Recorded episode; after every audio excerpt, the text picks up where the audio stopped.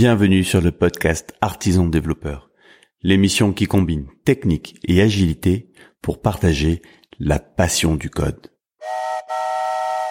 Aujourd'hui, je suis avec Nicolas Verino. Nicolas, bonjour. Salut Benoît. Salut, salut. Bon, aujourd'hui, on va se faire un petit, un petit troll. microservice or not microservice? Ah ah Très bonne question. Euh, euh, ça dépend.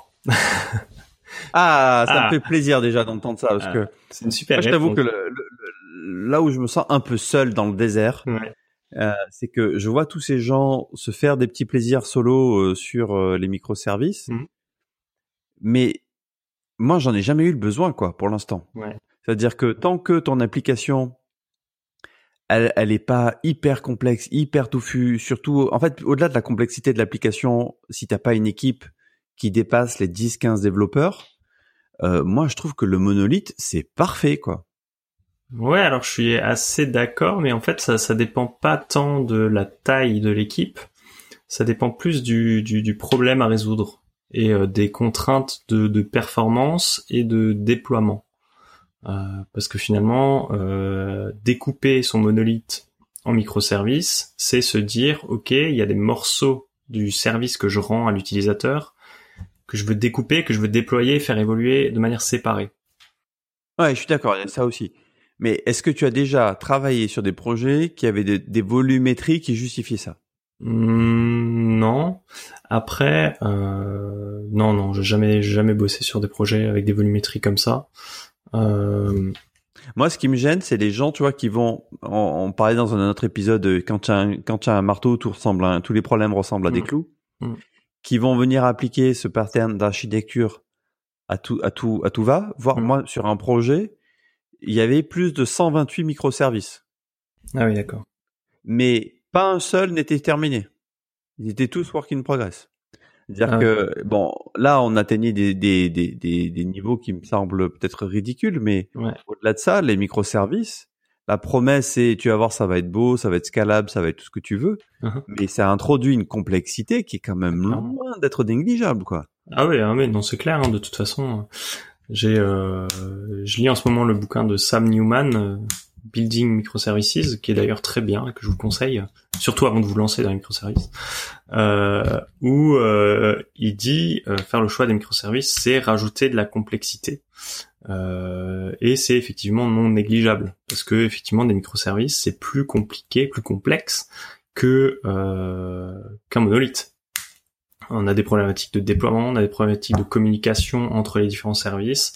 Le réseau échoue. Ça, il y a beaucoup de gens qui l'oublient parce qu'ils lancent leur euh, leur Docker, leur Vagrant euh, sur leur machine. Alors ils ont tout leur leur dizaine de services qui tournent en même temps. Il y a tout qui fonctionne toujours, c'est très bien, mais il faut en prod euh, quand le réseau quand le réseau tombe, il se passe quoi? Ça c'est une autre une autre histoire. donc ouais, faire des microservices, ça demande une, euh, une grande expérience, une grande expérience technique et un grand savoir-faire avant de se lancer là-dedans.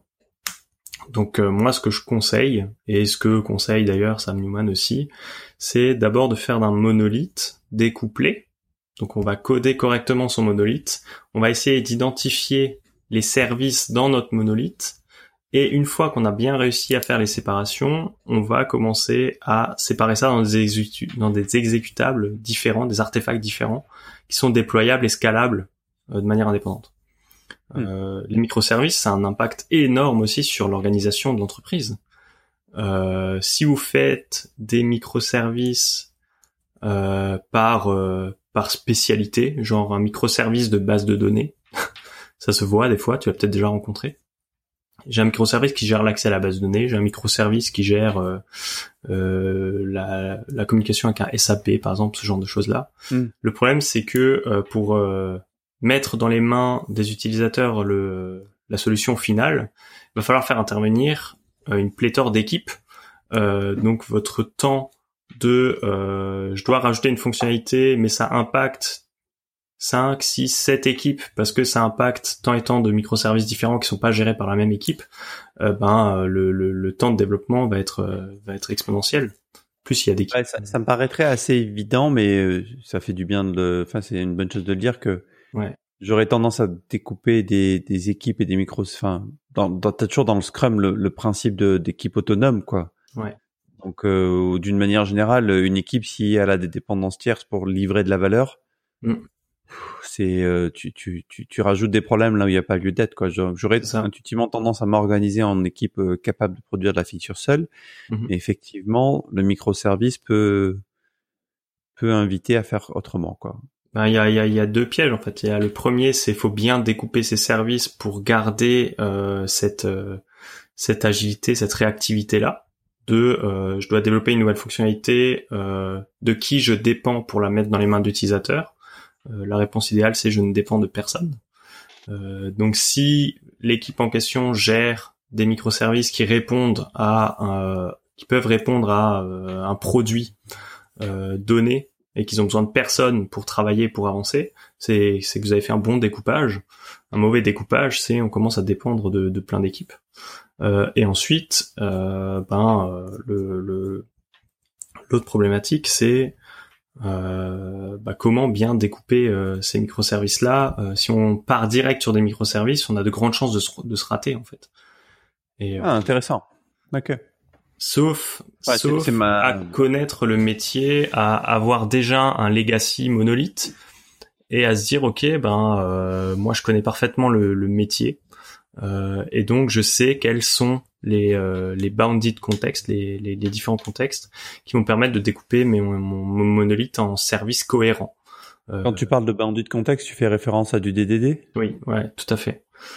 Euh, avec un sous-entendu que l'approche microservice cale bien avec des bounded context de BDD, donc les deux bah, clairement, clairement, on peut pas. dans une démarche euh, convergente, quoi. Ouais, c'est ça.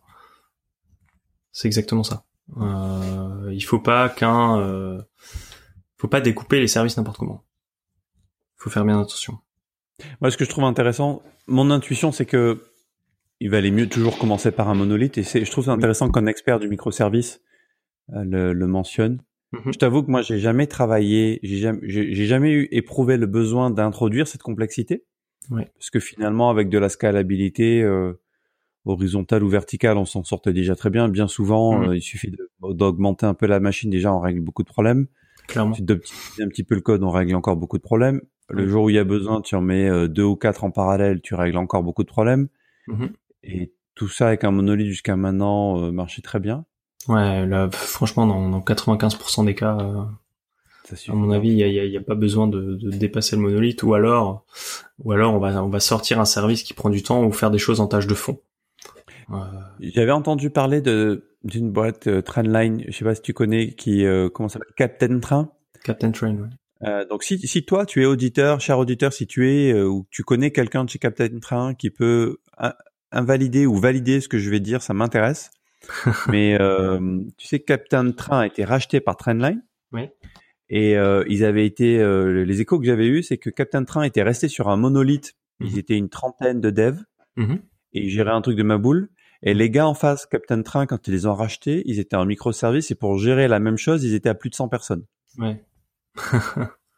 ah ouais, non, c'est sûr. euh, Donc Il y a, il y a toute une complexité en fait. Moi, un rapport de euh, 4, ça me choque pas, tu vois, un rapport de x4 pour faire la même chose en Ouais. termes de, de, de valeur client, c'est juste que d'un côté, c'est en microservice et donc potentiellement plus facilement scalable, Ouais. et je mets bien des guillemets potentiellement, Ouais. versus un monolithe qui, qui est quand même tout à fait scalable dans beaucoup de mesures, euh, faut pouvoir le justifier, quoi, de payer un facteur 4, quoi.